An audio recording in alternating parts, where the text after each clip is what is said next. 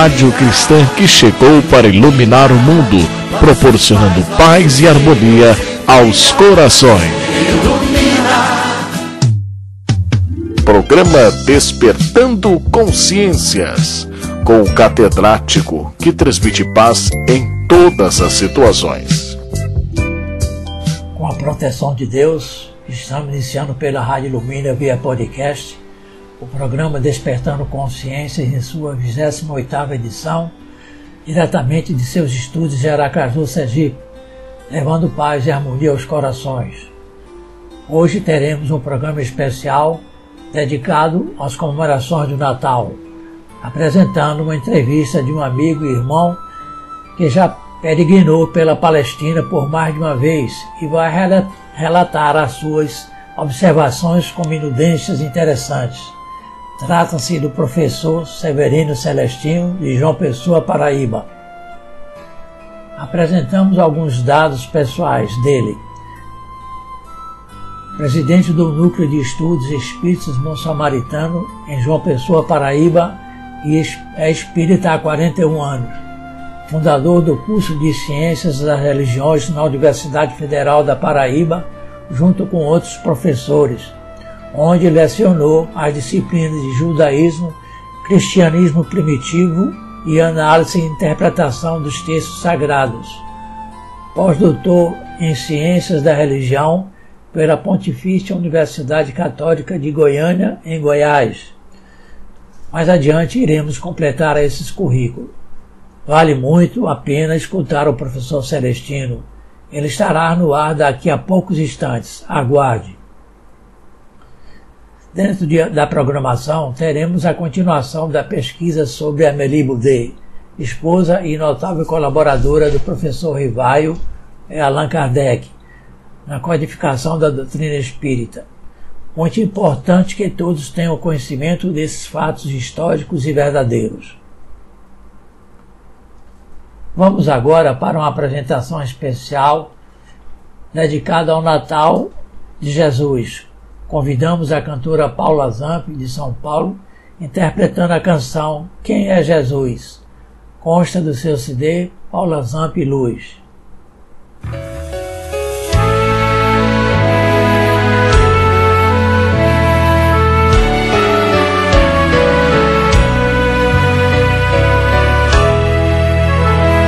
Sim, ele se encolheu, ele se habitar entre nós.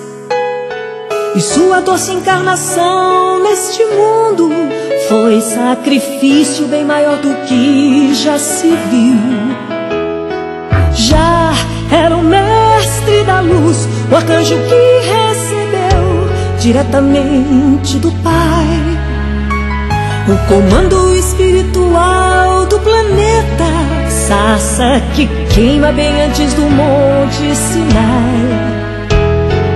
Das ovelhas a ele confiadas, o Pai não quer que se perca ninguém. Sejam todas por amor encontradas, pacificadas e regeneradas também. Pobrezinho nasceu, carpinteiro cresceu, que amoroso rapaz. Se perdeu de pai José e mãe Maria, foi encontrado no templo pregando a paz. Montanha acima falou, escutou nossas queixas, nossas dores sentiu reconciliou o céu terra e do Calvário, mesmo humilhado, pediu: Perdoai-os, pois não sabem o que fazem. São qual crianças mais ignorantes que maus. E entregou assim ao Pai seu Espírito, nos prometendo estar conosco até o final.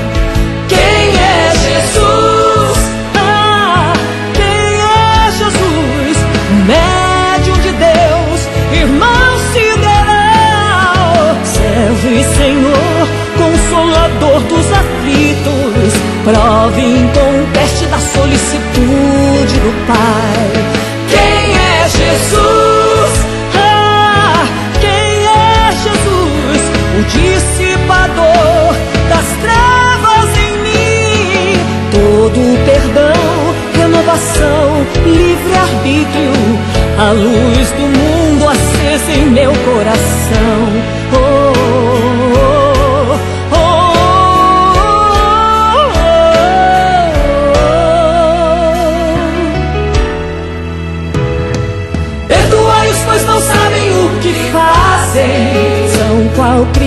Crianças mais ignorantes que maus.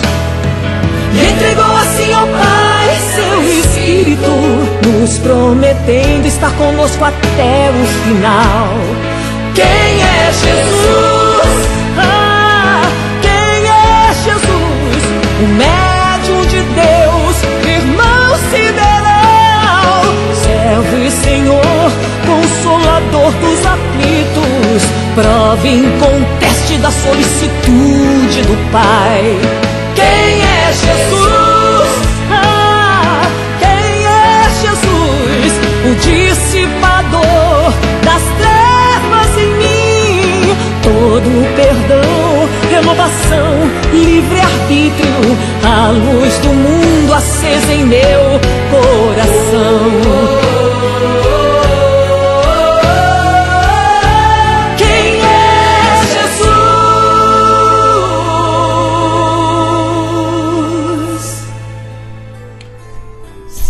Seguindo a grade da emissora, teremos agora a continuidade da pesquisa sobre Amélie Boudet. Vamos recapitular trechos da edição passada. Aquele que encontrar uma mulher boa encontrará o bem e achará gozo no Senhor, disse Salomão. Amélie Boudet era dessas mulheres boas, nobres e puras, e que, despojada das vaidades mundanas, descobrem no matrimônio missões nobilitantes a serem desempenhadas. No Liceu Polimático, que fundou e dirigiu até 1850, não faltou em tempo algum auxílio eficiente e constante de sua dedicada consorte. Todas essas realizações e outras mais, a bem do povo, se originaram das palestras costumeiras entre os dois cônjuges, mas como salientou a condessa de Segui, deve-se principalmente à mulher as inspirações que os homens concretizam. No que toca a Madame Rivaio, acreditamos que em muitas ocasiões, além de conselheira, foi ela a inspiradora de vários projetos que o marido pôs em execução. Passaremos a relatar novos detalhes da vida de Amélie Boudet. A ambos, porém, estava reservada uma missão grandiosa pela sua importância universal, mas plena de exaustivos trabalhos e dolorosos espinhos. O primeiro toque da chamada verificou-se em 1854, quando o professor Rivaio foi atraído para os curiosos fenômenos das mesas girantes, então em voga no mundo todo. Outros convites do além se seguiram e vemos, em meados de 1855, na casa da família Bundan, o professor Rivaio iniciar os seus primeiros estudos sérios sobre os citados fenômenos, entrevendo ali a chave do problema que durante milênios viveu na obscuridade. Acompanhando o esposo nessas investigações, era de se ver a alegria emotiva com que ela tomava conhecimento dos fatos que descerravam para a humanidade novos horizontes de felicidade. Após observações e experiências inúmeras, o professor Rivaio pôs mãos à maravilhosa obra da codificação, e é ainda de sua cara consorte, então com 60 anos, que ele recebe todo o apoio moral nesse cometimento. Tornou-se ela a verdadeira secretária do esposo, secundando nos novos e bem mais árduos trabalhos que agora lhe tomavam todo o tempo, estimulando, incentivando no cumprimento de sua missão, sem dúvida, Os espíritas muito devemos a Amélie Baudet. Estamos de acordo com o que acertadamente escreveu Samuel, Samuel. Os supremos atos da mulher geralmente permanecem ignorados, não saem à luz da admiração do mundo, porque são feitos na vida privada, longe dos olhos do público, pelo único amor do bem. O nome de Madame Rivaio enfileira-se assim, com muita justiça, entre as inúmeras mulheres, a história registrou como dedicadas e fiéis colaboradoras de seus esposos, sem as quais talvez eles não levassem a termo as suas missões. Tais foram, por exemplo, as valorosas esposas de Lavoisier, de Buckland, de Flexman, de Hubble, de Sarah Williams Hamilton, de Stuart Mayo, de Faraday, de Tom Hood, de Sarah Napier, de Pestalozzi, de Lutero, de tantos outros homens de gênio. A todas essas grandes mulheres, além daquelas muito esquecidas pela história, a humanidade é devedora eterna. Lançado o livro dos Espíritos da Lavra de Allan Kardec, pseudônimo que tomou o professor Rivaio, este, meses depois, a 1 de janeiro de 1858, com o apoio tão somente de sua esposa, deu a lume primeiro número da revista Spirit, periódico que alcançou mais de um século de existência. Grandemente benéfica ao Espiritismo havia cerca de seis meses que na residência do casal Rivaio, então situada à Rua dos Mártires, número 8, se efetuavam sessões bastante concorridas, exigindo da parte da Madame Rivaio uma série de cuidados e atenções que por vezes a deixavam extenuada. O local chegou a se tornar apertado para o elevado número de pessoas que ali compareciam. De sorte que em abril de 1858, Allan Kardec fundava fora do seu lar a Sociedade para Exigência de Estudos Espíritas, mas uma obra de grave responsabilidade tomar, tomar tais iniciativas naquela época recuada em que o despotismo clerical ainda constituía uma força não era tarefa para muitos, havia necessidade de larga dose de devotamento, firmeza de vistas e verdadeiro espírito de sacrifício. Ao causar o rivaio é que coube, apesar de todos os escolhos e perigos que se lhe depararam em a nova estrada, empreender com a assistência e proteção do alto a maior revolução de ideias de quem se teve notícia nos meados do século XIX. Allan Kardec foi alvo do ódio, da injúria, da calúnia, da inveja, do ciúme e do despeito de inimigos gratuitos que a todo custo queriam conservar a luz sob o alqueiro. Intrigas, traições, insultos, ingratidões, tudo de mal cercou o ilustre reformador mas em todos os momentos de provas e dificuldades, sempre encontrou no terno afeto de sua nobre esposa amparo e consolação, confirmando-se essas palavras de Simalém. A mulher é a estrela da bonança nos, temporais da vida.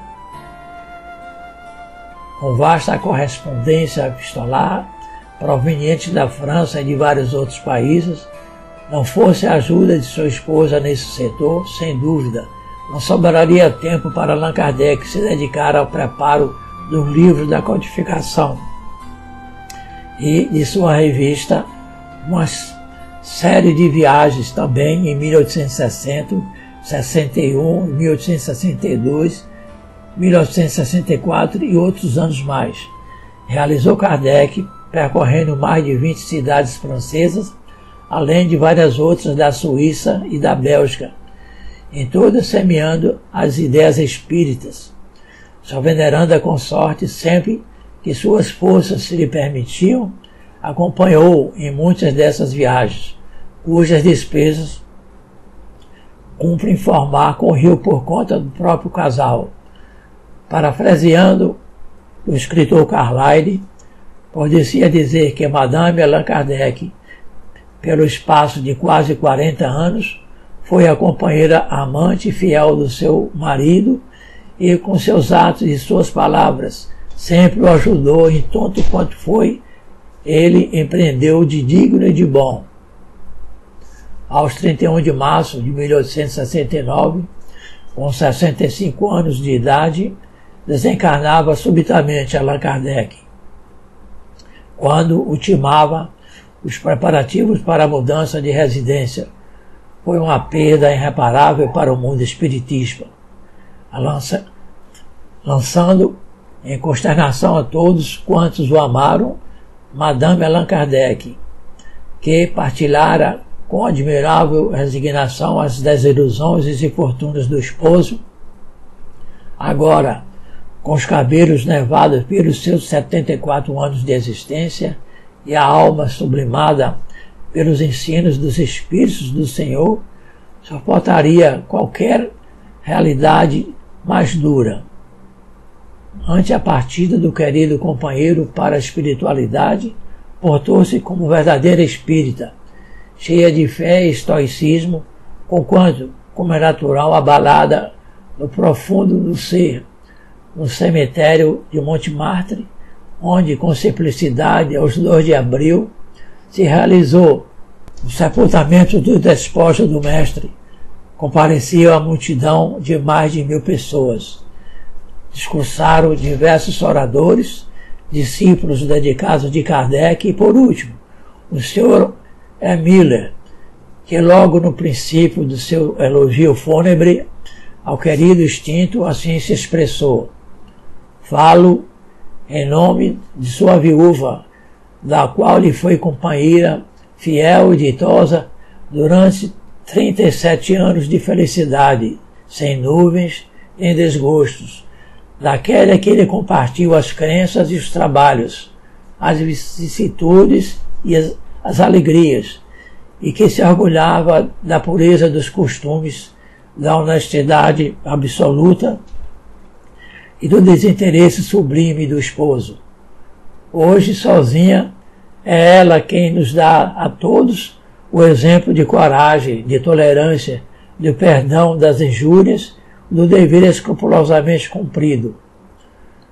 Madame Allan Kardec recebeu da França e do estrangeiro numerosas e efusivas manifestações de simpatia e encorajamento, o que lhe trouxe novas forças para o prosseguimento da obra do seu amado esposo, desejando os espiritistas franceses perpetuar um monumento o seu testemunho do profundo reconhecimento à memória do inesquecível mestre, consultaram nesse sentido a viúva, que sensibilizada com aqueles desejos humanos, mas sinceros, anuiu, encarregando desde logo uma comissão para tomar as necessárias providências. Obedecendo a um desenho do Sr. Sebille, foi então levantado no cemitério do Père Lachaise um dome constituído de três pedras de granito puro em posição vertical, sobre as quais se colocou uma quarta pedra tabular, ligeiramente inclinada e pesando seis toneladas. No interior deste dome, sobre uma coluna também de pedra, fixou-se um busto em bronze de Kardec. Esta nova morada dos despojos mortais do codificador. Daremos sequência na próxima edição do programa Despertando Consciências. Passaremos nesse instante os microfones da emissora para a colega Viviane, que já se encontra presente a fim de apresentar mais uma mensagem edificante. Todavia, vamos primeiramente ouvir mais outra vez a cantora Paula Zamp interpretando a canção Olhai por Nós.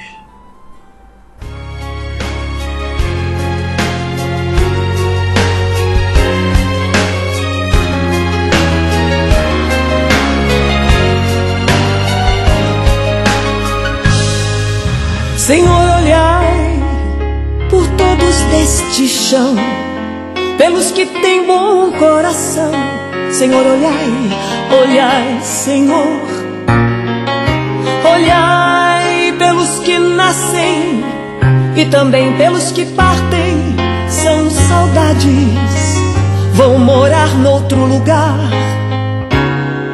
Olhai por quem acorda bem mais cedo luta e não tem medo de suar pelo seu pão. Olhai por quem se entrega a vida inteira, sob chuva, sol, poeira, e sempre faz uma oração.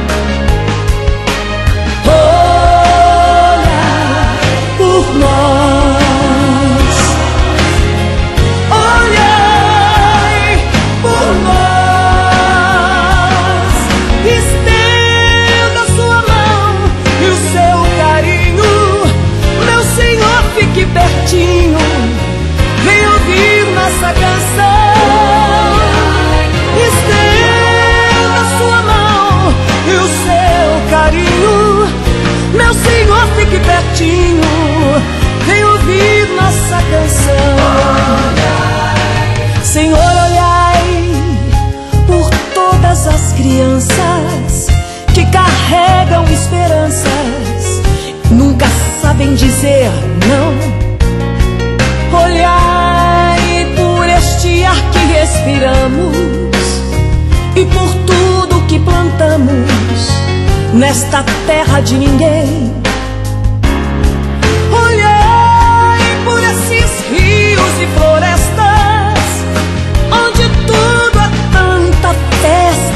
Onde o céu é mais azul.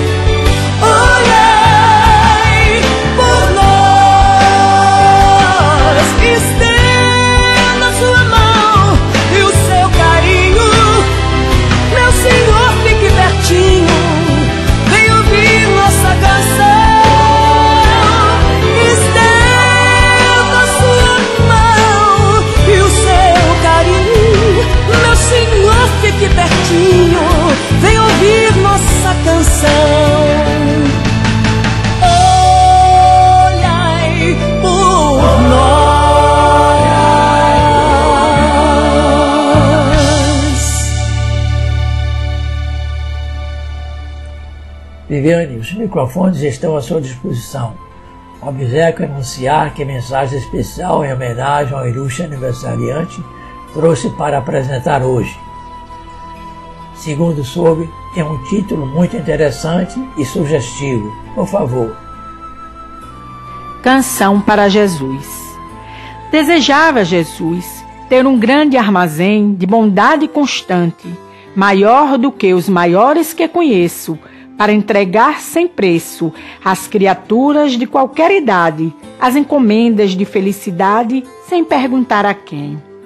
Eu desejava ter um braço mágico que afagasse os doentes sem qualquer distinção e um lar que coubessem todas as criancinhas para que não sentissem solidão. Desejava, Senhor, todo um parque de amor com flores que cantassem, embalando os pequeninos que se encontram no leito, sem poderem sair, e uma loja de esperança para todas as mães.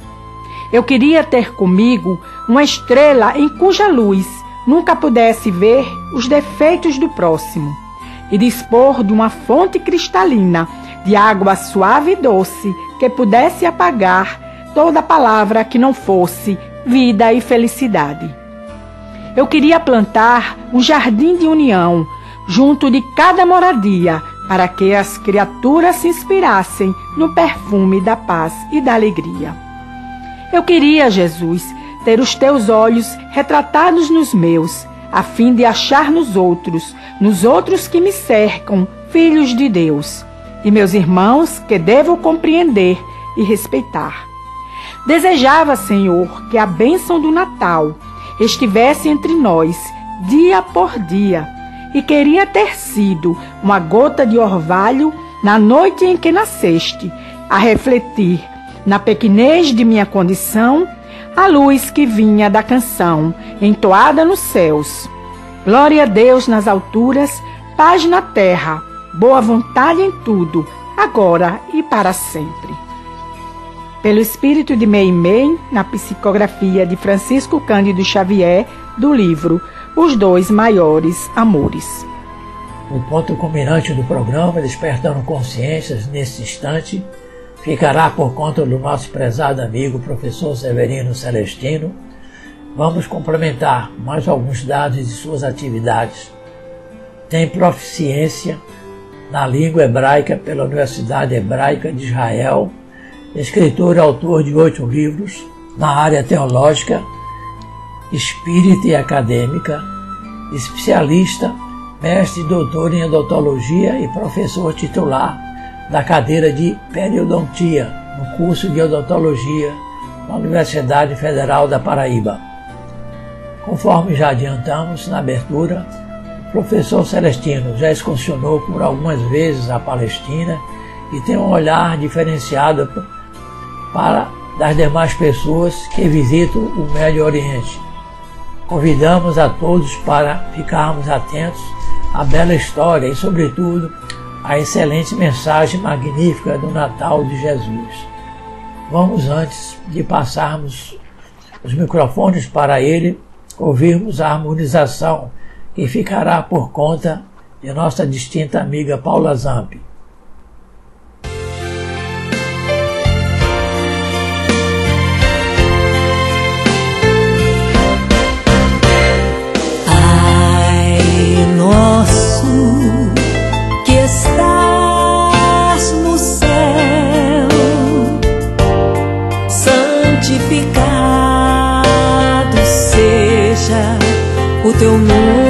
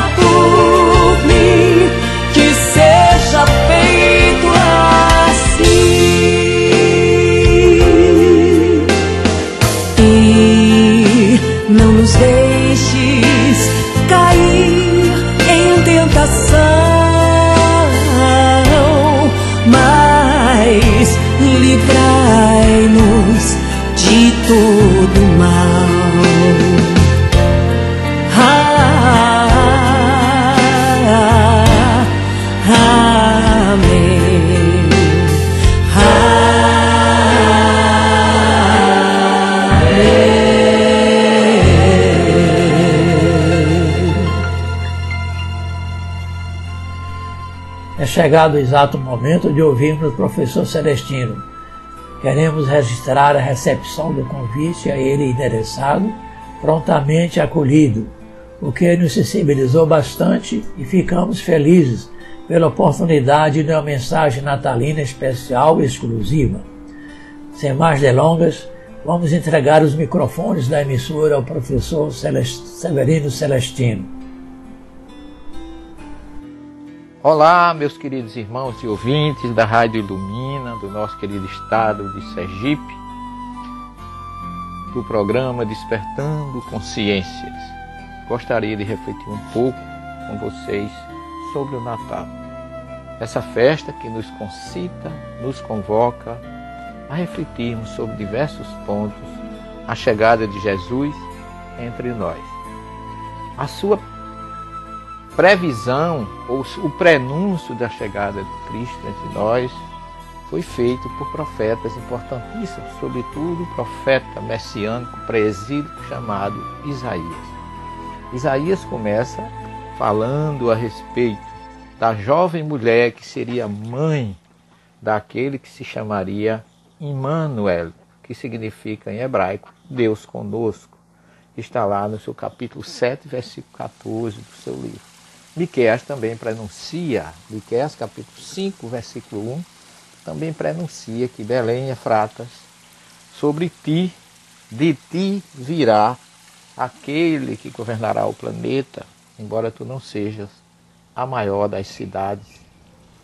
E partindo desse princípio, nós vemos Jesus iniciando o seu ministério na região de Cafarnaum na terra de Zabulon e Naftali, também predita pelo profeta Isaías.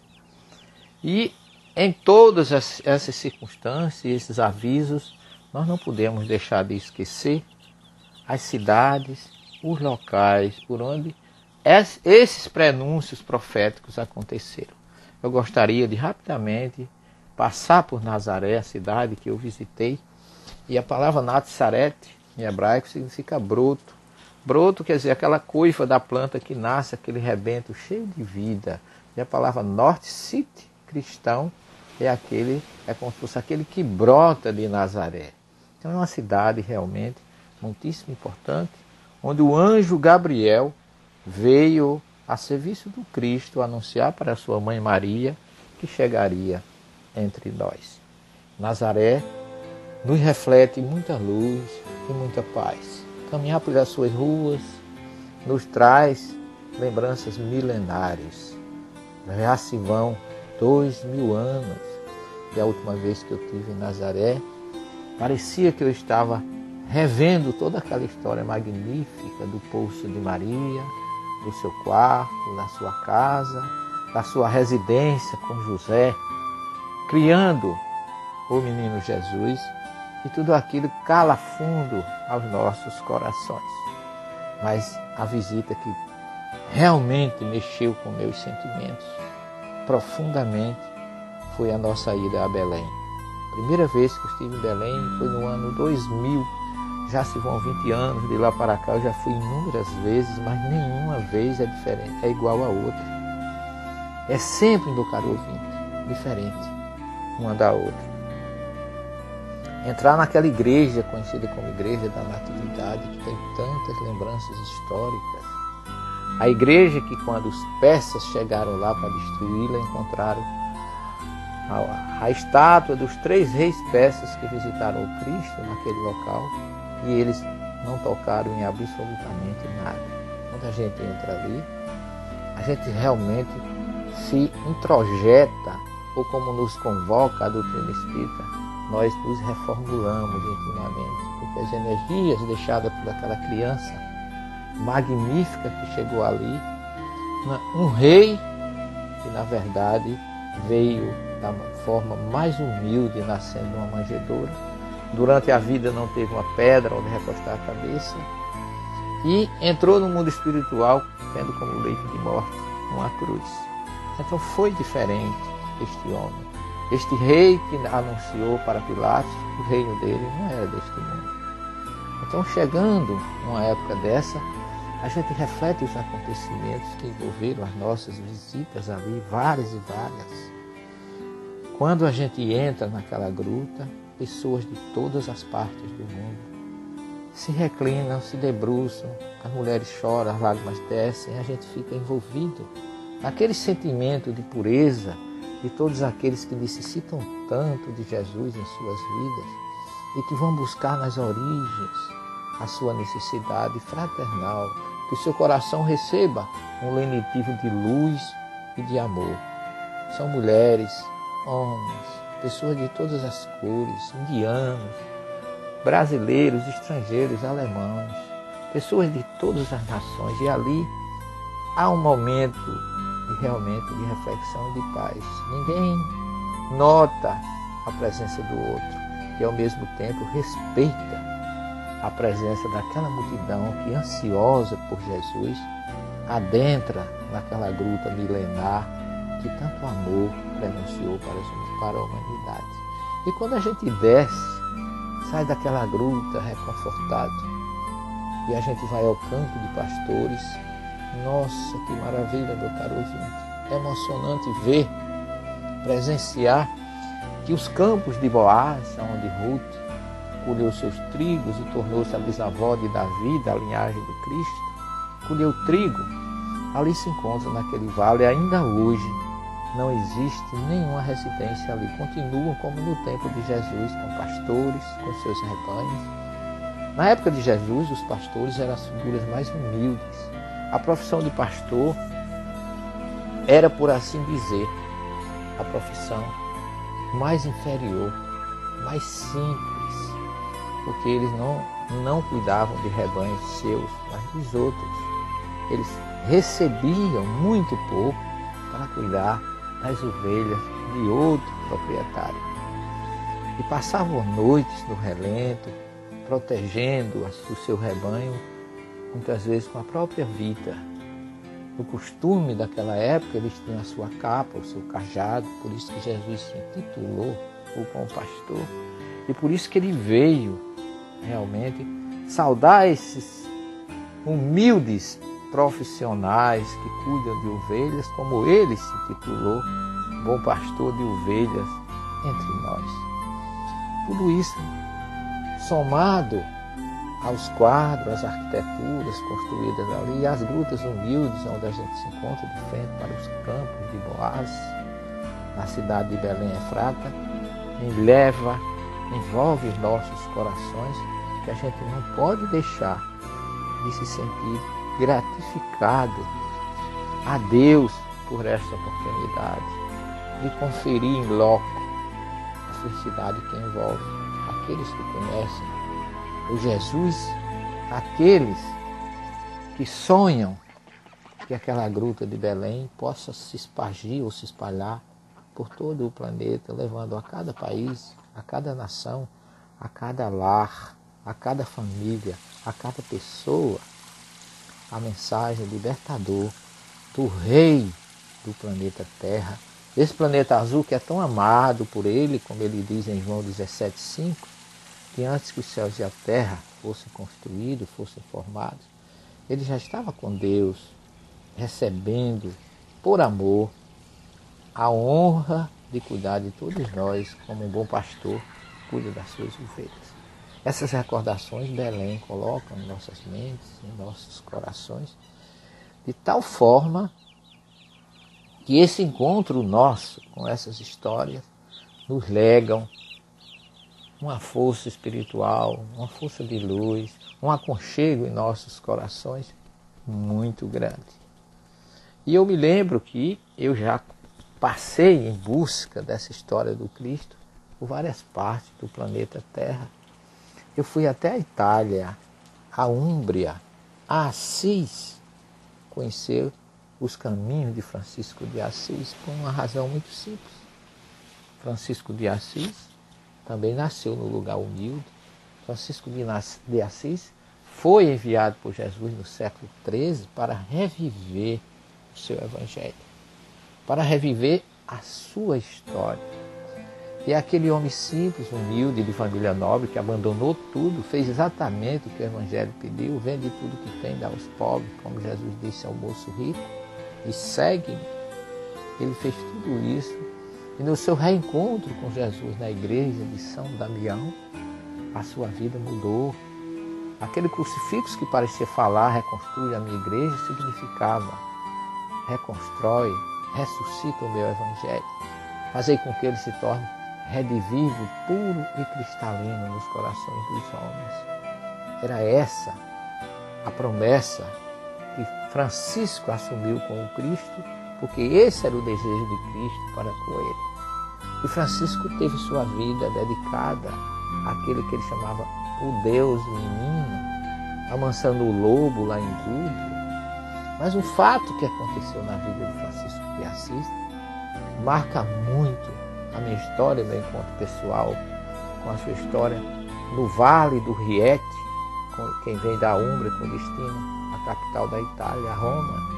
Passando ali tem um monte, que cujo monte na aldeia chamada Grétio existe um mosteiro, um eremitério chamado São Colombo, ali onde Francisco, no Natal de 1223, ele passou naquela região.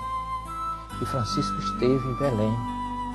Ele foi tocado por Jesus da mesma forma que eu fui muitas vezes, tenho sido tocado quando eu ali retorno. E ele tem um desejo, trazer Jesus para a sua terra. Já que os italianos não podiam ir a Belém, ele queria que Belém voltasse à Itália. Que o Deus menino, como ele chamava, viesse para o vale do Riete, para a gruta de Gretchen, onde ele, no Natal de 1223, ele mandou construir ali uma manjedoura. E ali ele colocou feno, colocou animais de todas as naturezas, vaca, boi, jumento, feno, e convocou as pessoas para a missa do Natal do ano 1223. E conta a história que Francisco realizou ali o mais belo Natal de sua vida. Que no vale do Riete ficou encarapitado de lanternas que subiram para assistir à missa que ele celebrou. Nós tivemos naquela gruta com um grupo de amigos já umas quatro vezes.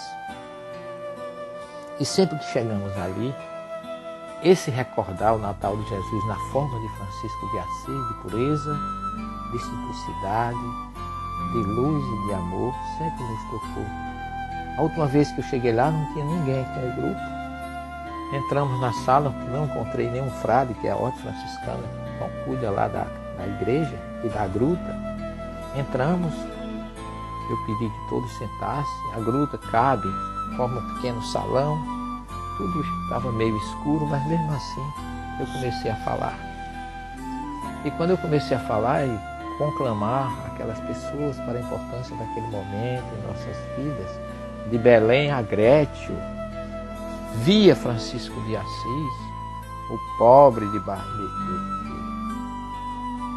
de, Úmbria, a região de Assis, o filho de Bernardone, aquele ambiente, de repente uma luz se fez imensa, que eu me assustei, ficou todo mundo apreensivo, mas não foi nada de sobrenatural foi um frade da comunidade que, entrando no ambiente, acendeu a luz do salão e nos falou no seu bom italiano: sejam bem-vindos, sintam-se à vontade. Ficamos todos emocionados com a acolhida, com a felicidade de ele estar recebendo ali um sinal do Cristo que ele estava realmente nos recebendo naquele ambiente.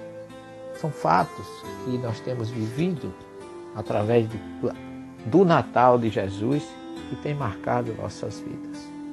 E nada melhor, meus queridos ouvintes, da rádio Ilumina, que essa luz que nós recebemos lá em Grétio, na Itália, na gruta que Francisco de Assis realizou no Natal de 1223, que aquela luz se espalhe em nossas vidas. Nós estamos vivendo um Natal diferente. Nós estamos vivendo um Natal em família. Sempre se fala que o Natal é uma festa de família. Mas esse ano foi Jesus que convocou todos nós do planeta inteiro, não só do Brasil, mas de todos os países do mundo, para que estejamos no Natal em casa. É curioso como o próprio profeta Isaías fala que na hora da dificuldade devemos entrar no nosso quarto, fechar a nossa porta e orar a Deus em silêncio, esperando que tudo passe. Esse Natal é o convite de Jesus. Permaneçamos em casa unamos as famílias, será realmente um Natal de família. Porque a própria sanitária, os meios de saúde estão nos convocando ao isolamento social, mas que esse isolamento não aconteça em família, que é o local onde a gente reencontra os entes queridos ou até os desafetos do passado para nos elevarmos e elevarmos juntos para o reencontro de Jesus. Vamos aproveitar essa época tão magnífica, tão propícia para refletir sobre esse convite de Jesus, que ele é apocalíptico, ele é escatológico e ele representa os sinais ou o maior sinal de Jesus para todos nós. Porque ele falou de fome, peste, guerra, preparou todos a nós mas disse que quando chegasse a hora, seria um momento em que ninguém deveria estar despreparado. Vigiai e orai, porque quando menos esperar, virá o Filho do Homem.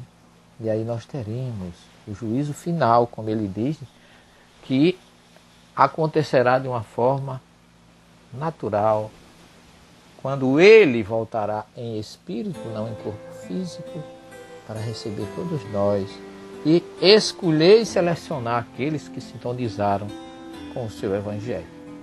Assim, meus queridos irmãos, aproveitemos esse Natal. Não busquemos especificamente ir ao local onde Jesus nasceu. Eu já tive essa felicidade. No entanto, o momento não é da gente procurar o lugar que Jesus nasceu, mas a gente saber que ele nasceu. Ele cumpriu através das profecias daqueles médios, espíritos queridos, Isaías, Miqueias, Jeremias, Ezequiel, tantos outros, Malaquias, que falaram da sua vinda.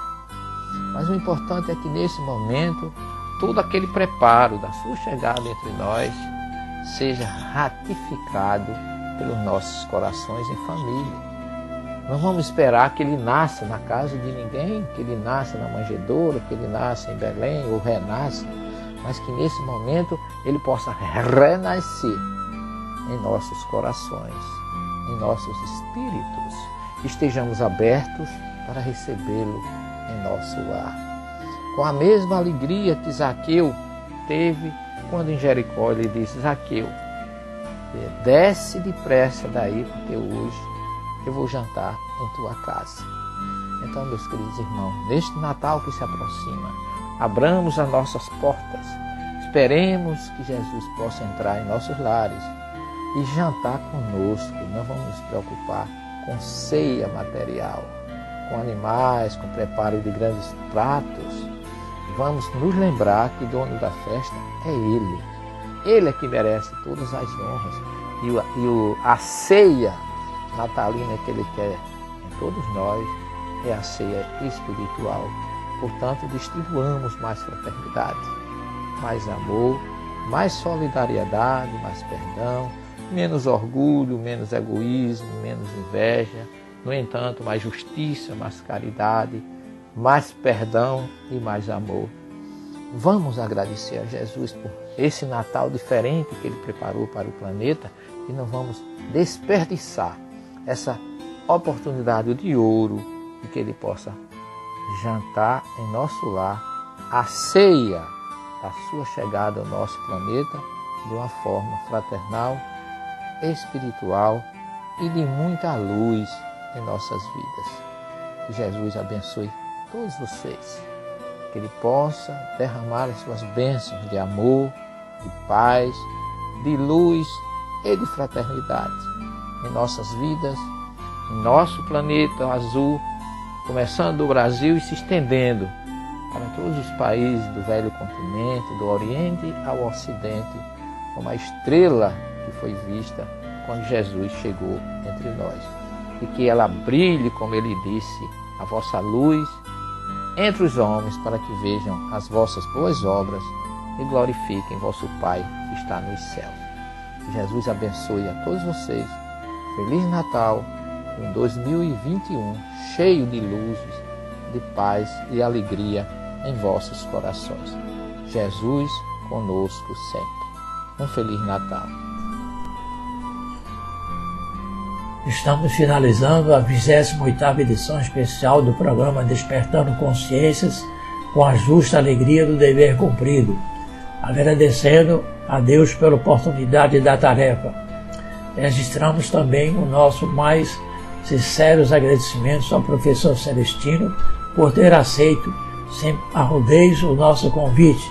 Que Deus de infinito amor e misericórdia o abençoe sempre pela sua boa vontade. Esperamos que em 2021 possamos tê-los novamente aqui na Rádio Lumina. Aos nossos diletos ouvintes, consignamos também os nossos mais sinceros agradecimentos pelo acompanhamento da audiência e que Jesus abençoe a todos quantos nos prestigiam. Estaremos unidos na próxima semana para mais um Despertando Consciências, com a proteção de Deus, nosso celestial Pai de infinito amor e bondade. Até lá!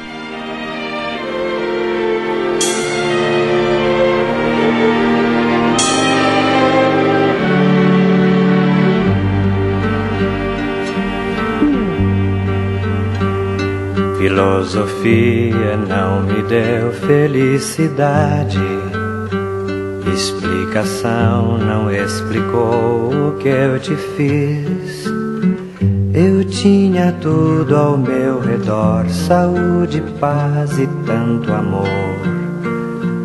E mesmo assim não soube ser feliz. Minha casa é a casa do Senhor. Minha casa é a casa do Senhor. Minha casa é a casa do Senhor.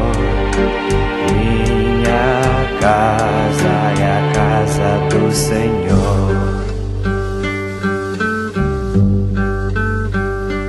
Me afastei porque eu pensei ser meu direito usar daquilo que era meu como escolhi. Eu tinha tudo ao meu redor e Deus me dava o seu amor. E mesmo assim, meu Deus, eu não ouvi. Minha casa é a casa do Senhor. Minha casa é a casa do Senhor. Minha casa é a casa do Senhor. Minha casa é a casa do Senhor. Imaginei saber de tudo e fui descrente.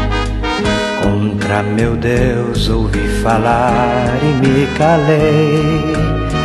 Não, eu não fui um bom cristão, pois fiz ao mundo concessão. E sem notar, de Deus me envergonhei. Minha casa é a casa do Senhor. Minha casa é a casa do Senhor. Minha casa é a casa do Senhor. Minha casa é a casa do Senhor.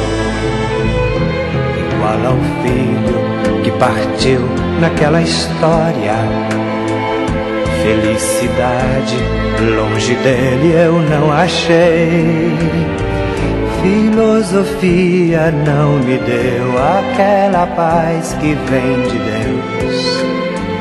Ao meu Senhor, agora eu voltarei.